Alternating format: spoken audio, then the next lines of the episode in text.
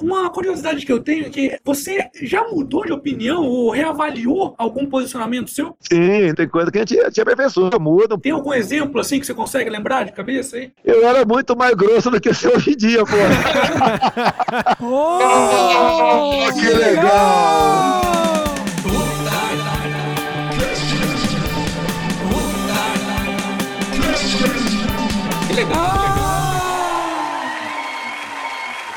Começando então mais um Otário Cast, juntamente com meu amigo Diego Vilas Boas. E hoje estamos com a presença dele, que é deputado federal e atualmente cumpre a sua sétima legislatura na Câmara dos Deputados. Dono de um temperamento explosivo e cercado por diversas polêmicas, continua expondo seus pontos de vista sem se importar com a mídia ou com a opinião pública. Jair Bolsonaro é o nosso convidado de hoje. Deputado Jair Bolsonaro, muito obrigado por ter aceitado o convite. Tudo bem, eu espero poder colaborar, né? E não sair muito chamuscado no final do bate-papo aí. não, Fica tranquilo, o senhor já está acostumado já com essas agruras da vida. vamos lá, vamos lá. Deputado, todo mundo te conhece pelas polêmicas, mas eu queria tentar ver o outro lado menos polêmico e mais administrador do político Bolsonaro. Então eu queria tentar começar esse Otário Cast aqui com a seguinte pergunta. Se você estivesse no lugar do Michel Temer hoje, qual que seria a sua primeira ou primeiras medidas para tirar o Brasil dessa crise financeira que a gente está passando, com 12 milhões de desempregados, menos 4% do PIB? E aí, como é que seria feito? É, o grande problema que nós temos é perdemos a credibilidade. Hum. Quando você fala em comércio exterior, qualquer empresário nosso sai daqui e vai para fora com o manto da desconfiança. Uhum. Temos esse problema. Sim. Então, um plano para começar a resolver o Brasil não é um plano de um estalar o dedo que você assumiu hoje qual medida você vai tomar. Você vê uma coisa que pode ser solução para nós, ajudar na questão econômica, é você investir no turismo. Hum. Hoje em dia o Brasil não tem turismo porque tem violência em excesso, que a polícia de direitos humanos protege protege a bandidagem. Uhum. Então, se você fazer algumas alterações no Código Penal, como por exemplo, o excludente de licitude, serve para você, civil, e serve para o policial também, o agente da segurança pública. Na legítima defesa da tua vida, ou de terceiros, ou na defesa do teu patrimônio de terceiro, você responde, você não é punido por um possível crime, né, morte daquela pessoa, já é o início de você buscar um ponto de inflexão a questão da violência em nosso Brasil, ok? Você tem que, não tem que ter pena de encarcerado. O cara só foi para cadeia cadeia porque ele fez algo grave. E hoje em dia, muitos órgãos governamentais, setores da OAB voltados a direitos humanos, etc, etc, etc, tem muita pena do encarcerado. Então, uhum. você, você ser criminoso hoje em dia é vantajoso para você. Se você for preso, né? Se você for condenado, quando muito, você vai ficar pouco tempo atrás das grades e voltará, obviamente, para o crime. Então, sem segurança, não há turismo em nosso Brasil. Nós tivemos que aplicar, ter uma legislação próxima ao americano, por exemplo, para você buscar receita para o turismo. Até porque, você pode ver, o turismo, né, ele equivale a 10% do PIB mundial. E o uhum. nosso Brasil aqui, entre o mundo todo, é o 44 país que mais fatura com o turismo. Isso é um ponto apenas que ajuda bastante na economia, no meu entender. Outra questão, tem que buscar fazer acordo com o mundo todo, partir para o bilateralismo. Uhum. Tá ok? Acordo com o mundo todo. Nós aqui estamos muito amarrados ao Mercosul. Quase tudo que você quer fazer com outro país qualquer, você tem que pedir benção ao Mercosul. Isso não pode ser assim. Você está amarrado aqui, está engessado aqui. Pode ver, há pouco tempo aí, o acordo do, do Pacífico pega a primeira economia do mundo, que é a americana, pega aí a terceira, que é a japonesa, pega aqui na América do Sul o Chile e o Peru, e mais outros países aqui. Nós ficamos fora disso. Ficamos fora desse grande acordo comercial que o americano está na frente. E você tem que buscar fazer acordo com quem tem dinheiro, cara. Sim. Acabar com essa mania aqui de você criminalizar o americano. Não quero pau com o americano, ele é isso, ele é aquilo. Não, você tem que se aliar esses caras, pô. Afinal de contas, é uma potência nuclear, democrática, que, no meu entender, serve de moderador para conflitos no mundo todo. Se você tirar o americano do poder, vamos assim dizer, tivesse poderio bélico todo, imagine como é que fica a influência de países comunistas aqui na nossa América do Sul. Hoje em dia tem ainda, mas imagine sem a influência americana. Então você tem que partir para isso aí. Молодці!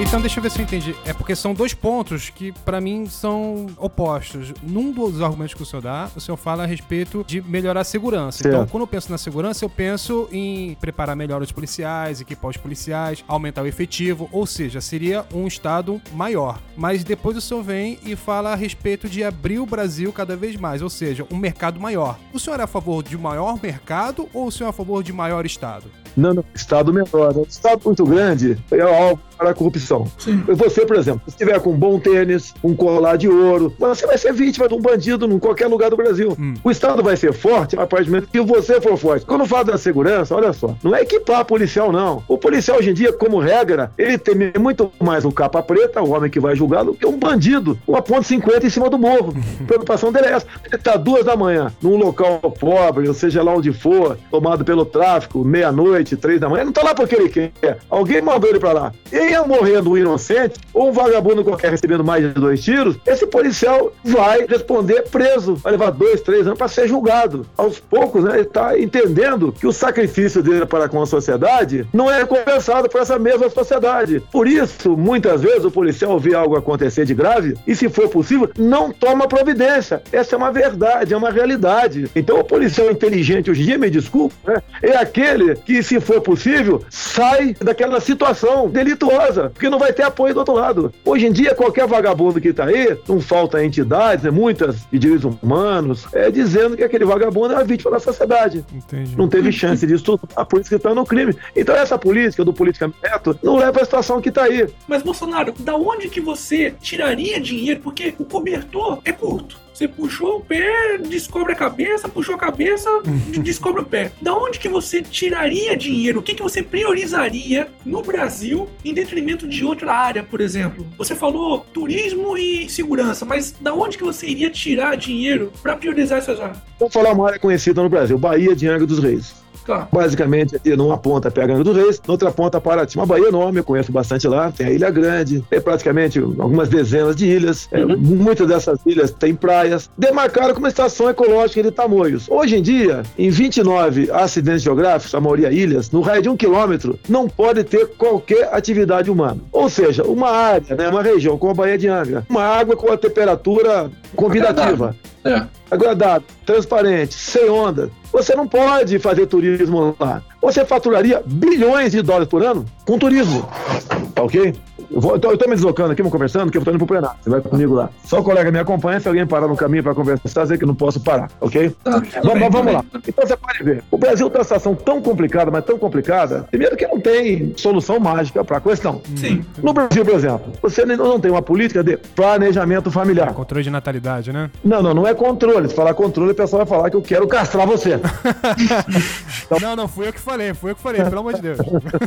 para você aí, para a maioria, quase todos estão nos ouvindo, eu não preciso falar isso daí. Mas tem uma parte considerável da população que vive de programas sociais. Sim. Um dos programas sociais do governo que nasceu com o PT chama-se Brasil Carinhoso. Cada criança a mais, até ela completar 18 anos, a mãe tem direito a mais 70 reais por mês. Então, muitas vezes, aquela senhora, com todo respeito, é vantajoso para ela viver de programas sociais do que pegar um emprego para ganhar mil reais por mês. Ela pode estar ganhando muito mais de mil reais com esses projetos sociais.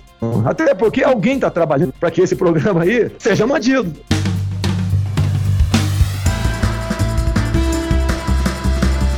Algumas vezes eu já vi o senhor dizendo que é a favor da redução do Estado, diminuir a máquina pública e tal. Mas como se faz isso? Como reduz o Estado? Não é fácil, não. Okay? É, um, é um Estado ainda onde existe o corporativismo. Sim. Tá entendendo? O corporativismo é muito forte, tá? Mas você tem que diminuir o máximo possível o tamanho do Estado. É indiscutível isso daí. Sim. Porque quanto mais rico é o Estado, mais ele está sujeito a você só ter apoio aqui no Congresso e toca daquela parte do Estado ficar com grupos de políticos. Sim, sim. Aliás, aproveitando esse gancho aí da governabilidade, o presidente da República ele não governa sozinho, né? Ele precisa não apenas de ministros competentes, mas também do apoio da Câmara dos Deputados, né, onde o senhor está. Você acha que conseguiria o apoio tanto da Câmara dos Deputados como do Senado se você for presidente? É, não é fácil responder isso para você. Eu acho o seguinte: se nós acharmos que uma pessoa com o meu temperamento não conseguiria, então vamos ficar com os mesmos. Sim. Muitas vezes, é, sempre foi assim, né? Ah. Os partidos exigem ministérios para si. Hum. Não quer um ministério pro, pro Brasil, é pro partido dele. Você precisa não é dar um cavalo de pau no Brasil. Você precisa de alguém com autoridade, que apresente, por ocasião da posse dele, um pacotão de medidas voltado para a segurança, a questão do excludente de licitude, estímulo ao agronegócio, abertura do comércio com o mundo todo. Se você tiver um pacote de medidas que sinalize, né, que tem um apoio popular, que tem um norte de que isso vai ajudar na economia, vai ajudar o emprego. Mas, Bolsonaro, mesma coisa, como é que seria a sua política? Imagina você lá, presidente, que é o que você está querendo em 2018. Como é que você vai fazer para não lotear os ministérios entre os partidos ali para ganhar um apoio dos aliados? Vai botar 100% da cabeça dele os melhores para o Brasil, ele corre o risco sim de não completar o primeiro ano de mandato. Hum. É, você tem que ter alguns ministérios. Ministério-chave, o da defesa, óbvio, né? A educação. O que tira o cidadão da miséria é o conhecimento. Sim. Não são projetos sociais. Esse projeto acostuma um elemento a viver na ociosidade. Você tem que atacar nessa direção também. É o que eu disse num programa aí, né? Eu falei, olha, pra mim, eu quero é acabar com o pobre, mas tirando ele da miséria, com conhecimento. Não é acabar matando não, porra, tá ok? tirando da, da miséria é com conhecimento. Então, formação de ministério. Você vê o que você pode compor. Vai ter partido aqui que você vai aceitar se tiver ministério para te apoiar. Não interessa qual é a sua, a tua, a proposta. Com essa realidade, eu levo no debate, pô. Eu não quero dizer que vou fazer uma coisa, não vou dar papo pro Congresso, que não vai dar certo. Mas, por exemplo, se você coloca só ministro da sua cabeça, não, vou colocar só os melhores aqui, vai ter o apoio popular. Você acha que mesmo assim não conseguiria terminar o primeiro mandato? Você não pode, é simplesmente falar que dos 513 deputados e 81 senadores, não tem ninguém com competência para ser um bom ministro em algum local. Tem. Eu não quero citar nomes aqui para evitar problemas aqui, mas tem cara bom. Uhum. Agora, esse cara bom vai atender a bancada? O que, que a bancada quer? Eu quero que você me responda. Vai querer os carros comissionados, vai querer verba para os estados deles. Quer participar de licitações, Exato. priorizar a entrada de interesse deles e não do seu estado ou para o Brasil. Por exemplo, no período militar você não tinha esse problema. O Congresso existia, tinha tinha muito mais moral do que tem hoje, muito mais moral naquele tempo. E como os ministros eram basicamente menos políticos e mais técnicos, o Brasil cresceu assustadoramente de 64 a 85. Mas aí também o problema da liberdade de expressão também foi grande, né? Porque ficar alguém controlando o que uma pessoa vai falar no teatro também é complicado, né, Bolsonaro? Mas espera aí, hoje em dia eu quero controlar a ideologia de gênero na sala de aula. Temos que controlar isso aí, não pode ter ideologia de gênero na sala de aula. Uhum. Mas você acha que a gente não pode ter equilíbrio? A gente não precisa ter a ideologia de gênero nas escolas da esquerda, mas a gente também não precisa ter a censura da extrema-direita. Você acha que tem um meio termo que a gente poderia alcançar, Bolsonaro? Quem é extrema-direita no Brasil? Não existe extrema-direita aqui. Hoje em dia, alguns querem me rotular de extrema-direita. Até pouco tempo, ninguém falava em direita. Todo mundo era esquerdinha. Centro-esquerda, esquerda, centro. Aproveitando esse negócio aí de direita e esquerda, hoje em dia, dependendo da pessoa que a gente conversa, ela vai te dar uma opinião ou definição né, do que, que é ser de direita e o que, que é ser de esquerda. Para você, o que, que é ser de esquerda e o que, que é ser de direita? direita é, ser direita é tudo aquilo que, o, que a esquerda não faz.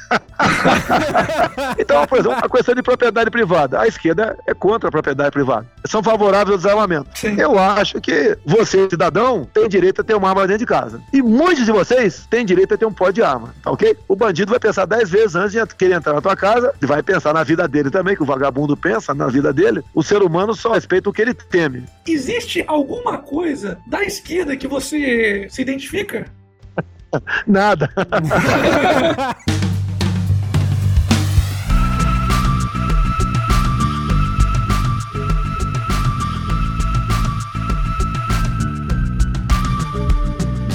O senhor já está no sétimo mandato, ou seja, são mais de 25 anos exercendo a mesma função de deputado federal. Qual foi a maior contribuição política ao longo desses anos que o senhor deu de vida pública? Você joga futebol, joga pelada? Não, eu tô mais pra RPG do que. Pra...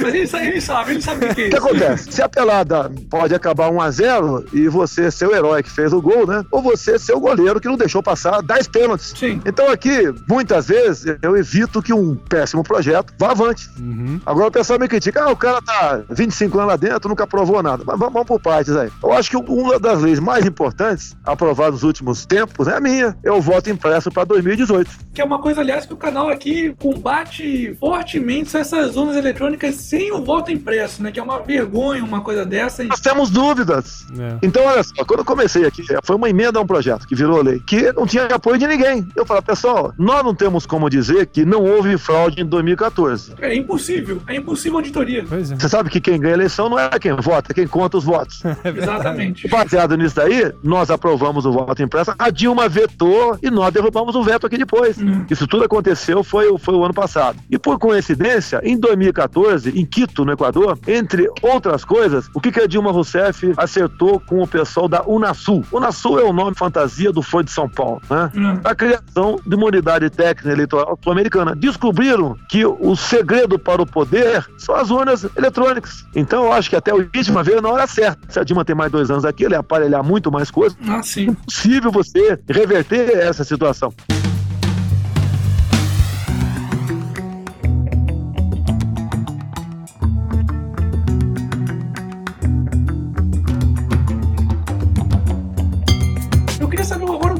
Mais sobre as polêmicas agora. Você tá sempre envolvido em alguma polêmica. Eu briga com Maria do Rosário, Preta Gil, Jean Willis e por aí vai. Mas em algum desses episódios aí, você chegou a pensar que realmente poderia perder o seu mandato? Eu nunca me preocupei em perder um mandato, né? Eu tenho uma máxima aqui, que o soldado que vai à guerra e tem medo de morrer é um covarde. Então o que acontece aqui? A minha arma aqui é a palavra. Eu não posso, com palavras, você nunca me viu dando soco em ninguém aqui. É. Dando coice, dando tiro. Eu nunca nem vi. Cuspindo, né? Nem, nem cuspindo.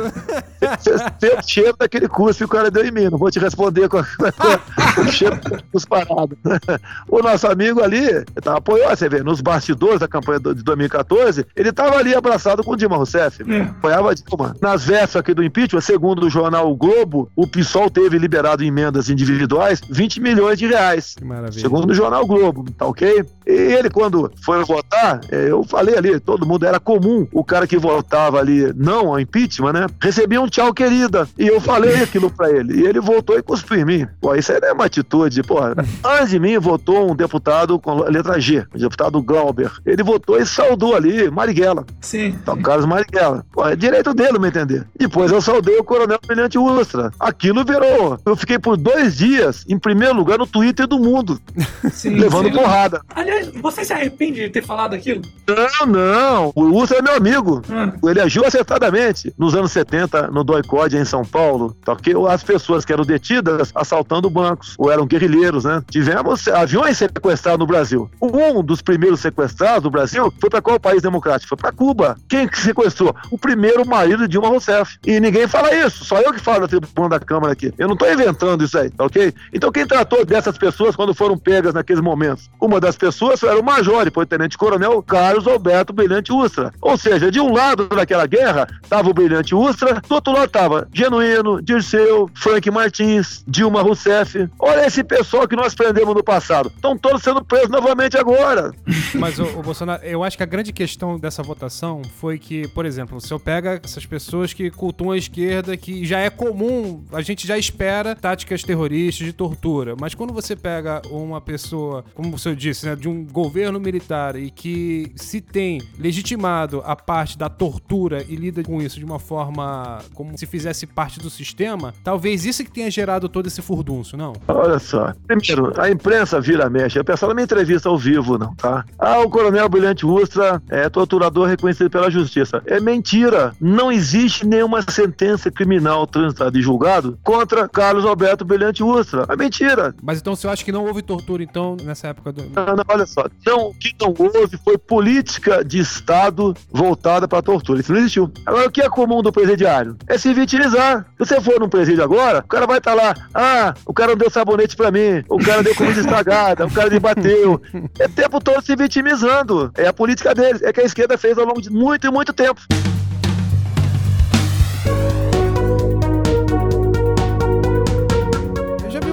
Falando algumas vezes que o PT inflama a luta de classes, né? Tal como brancos contra negros, héteros contra gays, etc. Como o senhor pretende reverter essas possíveis consequências? Olha só, me perguntaram uma vez sobre racismo, né? Uhum. É como você vai tratar a questão do afrodescendente? Eu falei, eu vou ser daltônico.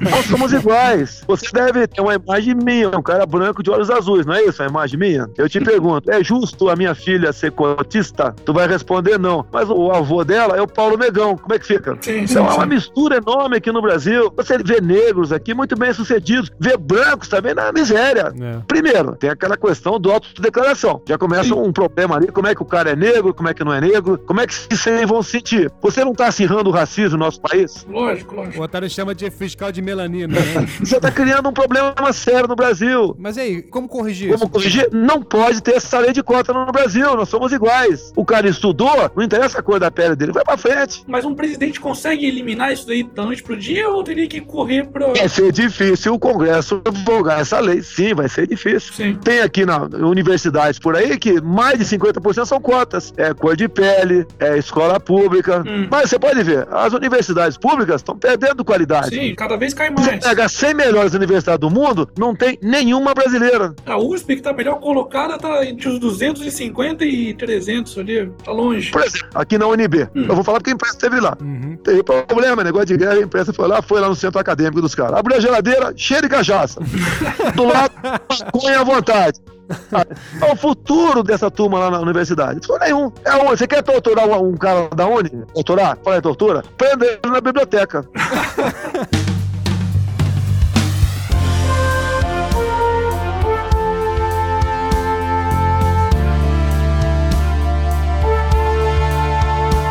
tentar fazer uma coisa um pouco mais dinâmica para saber o que, que você é contra e o que, que é a favor a respeito de um determinado tema. Por acaso são 13, não é por nenhuma homenagem aí a, aos seus colegas vermelhos. Então vamos lá aborto, você é contra ou é a favor? Não, eu sou contra. Hoje em dia você tem milhares de formas de evitar uma gravidez indesejada. Tá. E agora casos, por exemplo, um estupro também? Não, não, olha só. Hoje em dia a lei garante o aborto em caso de estupro. Isso. A gravidez tubar é risco para a mulher e nem encefalia. Tá certo? Então isso. mantém esses casos aí. Não tem, ninguém tem projeto aqui para mudar isso daí. Hum. E vão manter o que tá aí, tá de bom tamanho. Otário, aproveita e também fala seu posicionamento. Ah, sim. Vou aproveitar, já que eu tô falando com o Bolsonaro, aí eu aproveito e comento também. Eu sou a favor do aborto, mas em qualquer caso, não só em estupro, o risco da mulher ou em alguma outra coisa. Agora, para mudar isso aí, você tem que ter uma maioria dentro do parlamento. Sim. Tá ok? Enquanto eu estiver aqui, não conte com o meu voto. Beleza. Legalização das drogas. Contra ou a favor? É contra? O que, que negócio é esse? Alguns falam que o tráfico vai deixar de existir. Não é verdade. Hoje em dia, quem fuma um baseado, aquele baseado que ele fumou, desde o cara que plantou até o que secou, preparou e levou para casa dele, ele não tem carteira de trabalho. Se você for legalizar, vai ter carteira de trabalho, então vai chegar mais caro. Em chegando mais caro, o cara vai continuar comprando mais barato na boca de fumo. E outra coisa, qual ganho tem uma pessoa, um moleque, por exemplo, tem nos estudos podendo fumar maconha? Tem nenhum. A tua capacidade de apreensão diminui, ele tem um certo retado nos seus reflexos, dirigindo tem um retado, o reflexo pode ter um acidente, ele é mais propenso à depressão, então sou contra a ligação das drogas. Mas, por exemplo, se fosse alguma coisa semelhante ao álcool e o cigarro, também seria contra? Não, olha só, a questão das drogas, se fizesse só mal pro cara, eu até entendo que é problema dele, mas o cara, de acordo com as drogas, ele tem crise de abstinência, se não tem recurso, ele vai atrás de recurso para comprar droga. Esse atrás de recurso, ele comete tudo quanto é tipo de barbaridade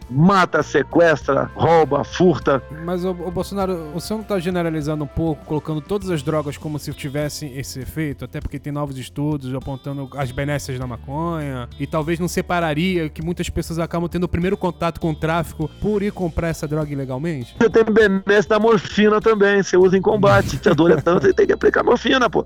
Tá legal? Então, por exemplo, você dá canabidiol aí para certos tipos de tratamento. Eu não sou contra isso, não. Pra epilepsia, né? Tá ok? Agora, legalizar como o Uruguai fez, o Mujica fez no Uruguai, né? Você sim, compra sim. lá em determinado lugar, você pode comprar. Eu não acho válido isso, não. Tá. Eu não acho válido. Já temos droga demais aqui, que é o álcool aqui, o, o cigarro. O PT.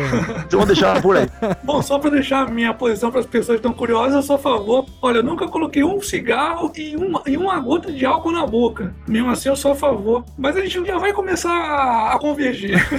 Meto gay, quem sabe? Opa, opa, revelações, revelações. Vamos lá, vamos lá. Redução da maioridade penal, contra ou a favor? Olha, a proposta mais antiga, né? Agora juntaram as propostas aqui, estão no Senado, mas a mais antiga era minha, de 96. O moleque de 16, 17 anos sabe muito bem o que faz, sim. Mas aí então seria a redução até que idade? Eu passaria 14, mas se você botar 14, a chance é zero. Então a gente tá bateca 16. E mesmo assim, nós aprovamos 16 na Câmara para crimes hediondos, como por exemplo, estupro, é, sequestro, tráfico de drogas, a lesão corporal seguida de morte. Entendi. Nesse caso, eu sou mais radical do que o Bolsonaro, porque para mim tinha que acabar com a maioridade penal. Se uma criança de 8 anos cometesse um crime hediondo, torturou alguém, matou, vai ser condenado até os 18 anos, fica no lugar especial, depois dos 18 anos cumpre o resto da pena. É, você pode até ter razão, ter argumentos, mas é, você vai para a realidade. Se você trouxer essa proposta aqui para o Congresso, não vai ser aprovada. Não vai, não vai passar. Não, sim, sim, não. eu tenho consciência. Ou seja, tá difícil. Você pode ver, é. a esquerda do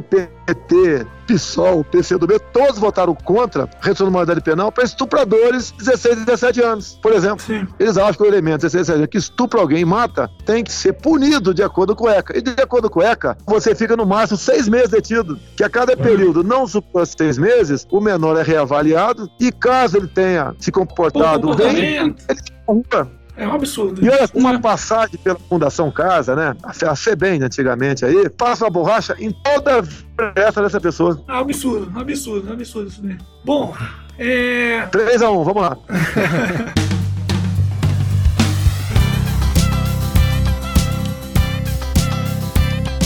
prisão perpétua, contra ou a favor? Eu sou a favor, mas é impossível se aprovar isso, porque na nossa Constituição está na cláusula pétrea. No Brasil não haverá pena de morte, caráter perpétuo, trabalho forçado, cruel ou banimento. Você não pode ter, mas sou favorável sim. Também sou. Pena de morte, contra ou a favor?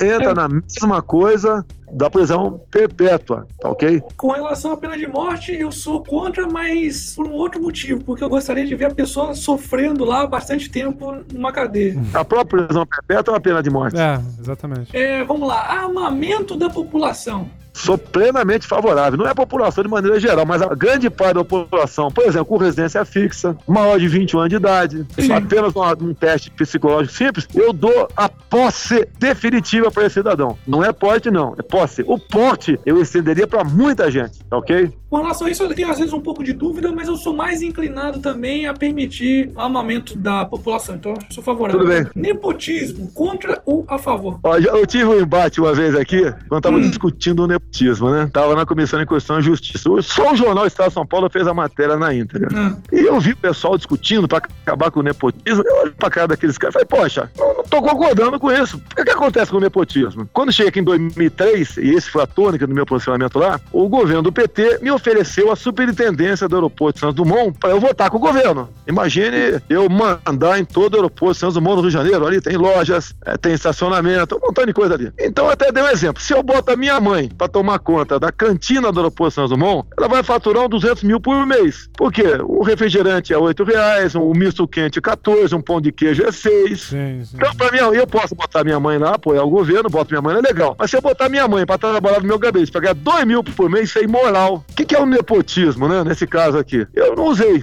tá ok? No meu ah. gabinete não consegui. Tá? Então o que acontece? Por exemplo, eu tenho um filho que se elegeu deputado federal agora. Eu pensei em botar no meu gabinete, antes da, dessa lei do nepotismo aí, que na verdade não foi uma lei, foi uma decisão do Supremo Tribunal Federal. Tá ok? Ah. Pensei em botar meu filho aqui. O moleque, pô, fez a, um aniversário federal no Rio de Janeiro, fala inglês, fala espanhol. Pô, poderia trabalhar comigo aqui, e aqui durante o serviço, né? Prestar um concurso, tinha tudo para ser feliz. Acabei não botando. Aí ele acabou passando por um concurso da Polícia Federal e se elegeu agora, em 2014, deputado federal por São Paulo. A questão do nepotismo não é porque é filho meu, ele, ele, ele não presta. Outra coisa, eu casei com a menina que era funcionária comissionada aqui na Câmara. E quando eu casei com ela, eu perguntei pra Câmara, ela tem que ser demitida do cargo de comissão que ela está aqui na Câmara ou não? Deus que ela fala, tem que ser demitida. Não é justo isso. Não é porque eu casei com ela que ela tinha que perder o emprego dela. Então tem esses caras, agora tem o cara que abusa. É. O cara que bota até a sogra, né?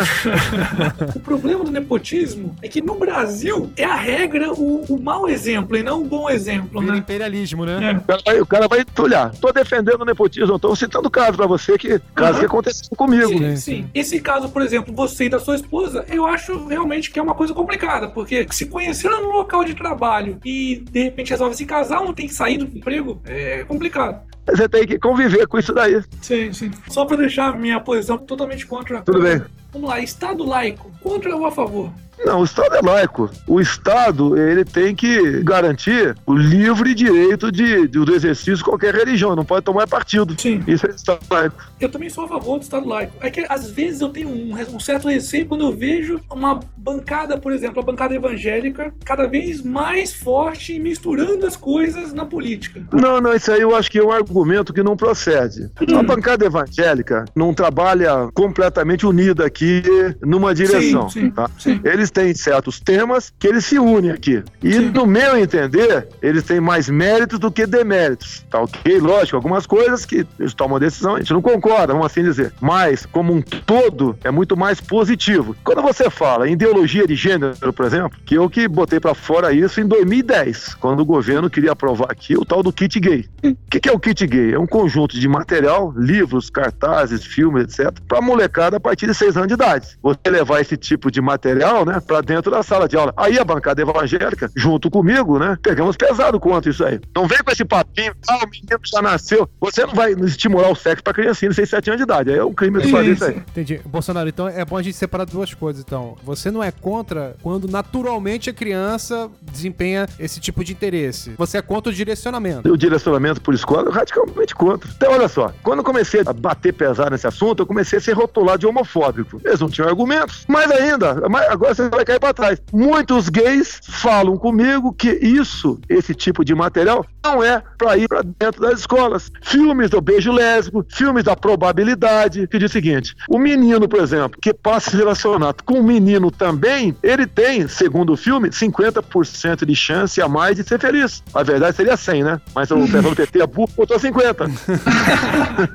Cotas, contra ou a favor? A cota você pode ter para aquele elemento eh, deficiente, o cadeirante, por exemplo. Aí, no emprego ali, por exemplo, para ser ascensorista, um outro qualquer, você pode priorizar, tá ok? Porque aquele elemento ali tem uma dificuldade enorme de se encaixar no mercado de trabalho, tendo em vista um problema de locomoção dele. Fora isso, cor de pele, escola onde estudou, não tem nada a ver. Isso aí não tem que ter cota para ninguém, não. Somos todos é, iguais. Vai estudar que você vai ser feliz. Me rotular de racista em cima disso, por ser contra a cota. exatamente o contrário. Eu acho que é maioria dos afrodescendentes são contra a cota também. Como é que você vai fazer cota na Bahia, por exemplo?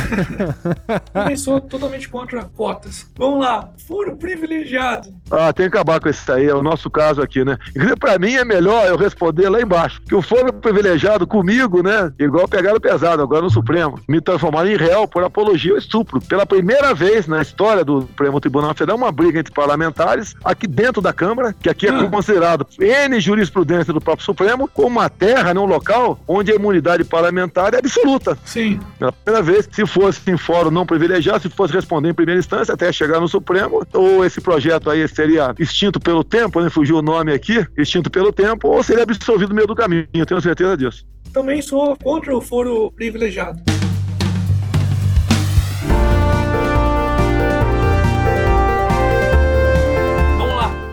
Direitos trabalhistas. Contra a favor? Eu já estou apanhando para essa resposta que eu vou te dar. De acordo, eu também apanhei muito já. De acordo com os empresários, o que eles têm dito para mim é o seguinte: deputado, vai chegar um dia que o trabalhador vai ter que decidir menos direito e emprego ou todos os direitos e desemprego. Sim. É muito simples. Hoje em dia, o salário é pouco para quem recebe e muito para quem paga. Segundo estatísticas e conversa, eles pensam 200 vezes antes de contratar alguém. Sim, sim, sim. Eu cheguei a fazer um vídeo já sobre direitos trabalhistas que, na verdade, a palavra certa não seria direitos trabalhistas, mas sim deveres trabalhistas, porque o trabalhador ele é obrigado, né? É praticamente um imposto a mais que ele é obrigado a dar para o governo e para esses sindicatos para mamarem, né, na teta do Estado. Então, olha só, vamos supor que eu queira contratar você para pagar 3 mil reais por mês. Eu falo assim, opa, 3 mil por mês, mas eu tenho que pagar o fundo de garantia, então eu vou pagar 2.500. Eu tenho que dar aqui o transporte, então eu vou pagar 2 mil. Eu tenho que pagar 40% da multa trabalhista, então eu vou pagar 1.500. Eu te pago o salário cara. Não é à toa que brasileiro vai para os Estados Unidos que não tem a maioria dessas regras aqui, desses direitos trabalhistas que a gente tem, e não tem o contrário, né? Alguma coisa tá errada. Vamos lá. Privatização de universidades. Pô, isso aí eu acho que é fundamental, cara.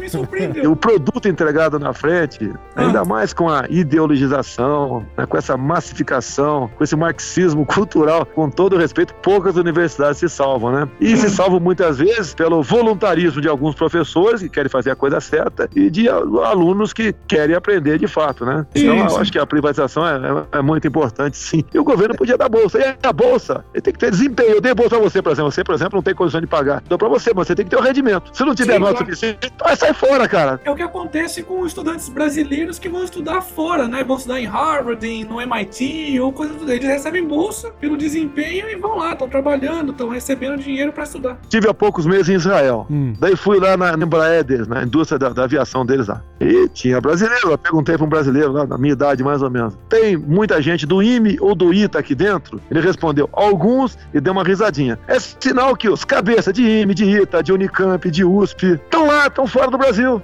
Lá eles têm um salário lá de mais ou menos equivalente a 30 mil reais, 40 mil reais o equivalente, mas tem segurança, tem respeito. Não é só o dinheiro, né? É a estrutura, né? É estrutura, você tem prazer em trabalhar. Qual a garantia de continuidade que você tem aqui no Brasil? Nenhuma, nenhuma. Qual o padrão uhum. como regra das nossas universidades? A UNB está em greve até agora aqui, enquanto a Dilma não voltar, não deixa a greve. Igual teve um filme pra mim, de um garoto mandou um filme pra mim, do, desculpa o linguajar, um idiota do professor falando na sala de aula, pregando socialismo. Como é que pode o operário trabalha na Ferrari e não tem uma Ferrari em casa? é, não, eu nem tenho moleque. E teu avô trabalha lá na Embraer tá? e não tem um avião no quintal de casa. eu fico pregando. Que absurdo, né? Como se fosse um igual, todo mundo igualzinho, coisa mais linda, igualzinho, né? Igualzinho.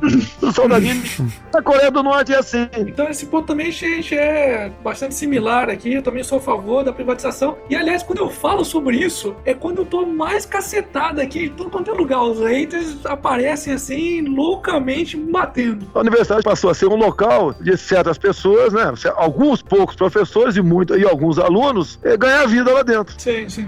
Vamos lá, privatização de estatais, contra ou a favor? Ah, da maioria delas, sou favorável, sim. Inclusive Petrobras. Já teve quebra-pau aqui, agora há pouco, no plenário, né? O pessoal da petralhada defendendo a Petrobras. que o petróleo é nosso. Eles têm razão, né? O petróleo é, é deles. o primeiro momento que tem que fazer é despetizá-la. Eu espero que o governo esteja fazendo isso daí. Privatizar a Petrobras nesse momento talvez não seja bom pra gente, porque ela vai estar com preço lá embaixo. Quem sabe sabe até nós três possamos comprá-la. ok? Então você tem que dar uma saneada nela e depois ver se é viável ou não a sua privatização. Tá, é, com relação à privatização de estatal também, eu sou a favor de tudo mesmo. O Estado não tem que ter estatal, pra mim. Tá tudo bem. Ó, o ouvinte está chegando à conclusão que o Otário é mais radical que o Bolsonaro, hein?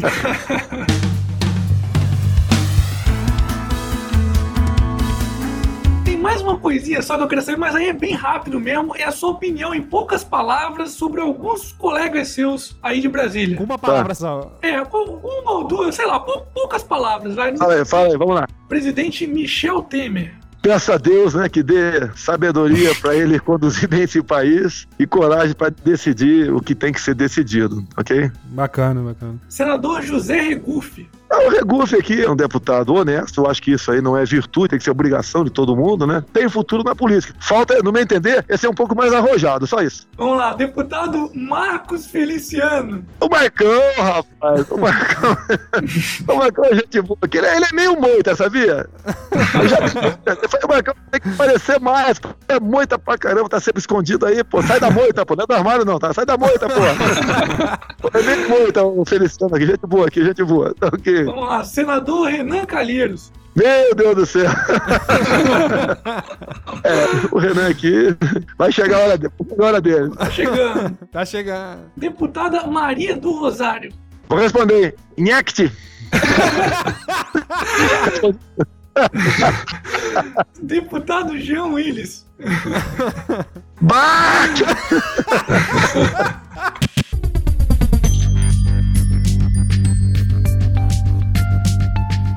Bom, Bolsonaro, primeiramente, obrigado pelo seu tempo. Quem não tá acompanhando aí, a gente ficou quase duas horas aqui conversando. A gente vai tentar compactar um pouco essa conversa aqui. Mas então, infelizmente, a gente tá chegando ao fim de mais um Otário Cast. Certamente um dos mais pedidos na história do canal do Otário. É verdade. Todos os vídeos do canal do Otário tem alguém lá comentando: faz um entrevista Bolsonaro, entrevista Bolsonaro, entrevista Bolsonaro. Então a gente atendeu o pedido. Tá quase pintando um clima entre nós. Você quer acabar o papo agora, porra? Opa, opa. Tá ficando bom, né?